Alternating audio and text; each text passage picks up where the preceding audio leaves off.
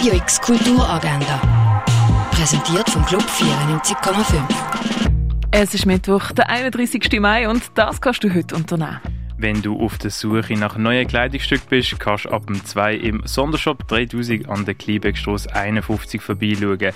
Junge KleiderdesignerInnen aus Basel bieten dort ihre selbst designten Kleidungsstücke an.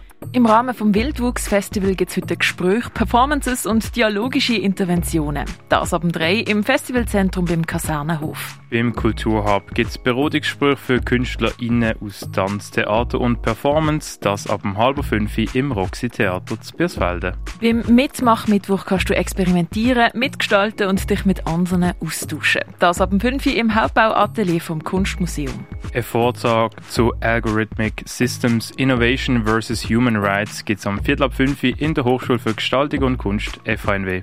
Ein Ausstellungsrundgang gibt es zur Kunst von der Doris Salcedo ab der 6 in der Fondation Baylor. Beim offenen Musikproduktionstreffpunkt Home Studio Orbit kannst du deine eigenen Tracks aufnehmen und andere Musikschaffende kennenlernen.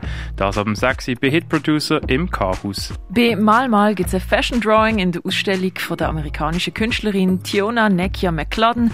Das ab dem 6 in der Kunsthalle. Buchvernissage zu Der letzte Stand des Irrtums von Felix Ullmann gibt am 7. im Literaturhaus. Das Universum wird durcheinandergewirbelt. Raum und Zeit lösen sich auf und Menschen haben plötzlich weitere Leben in diversen Parallelwelten.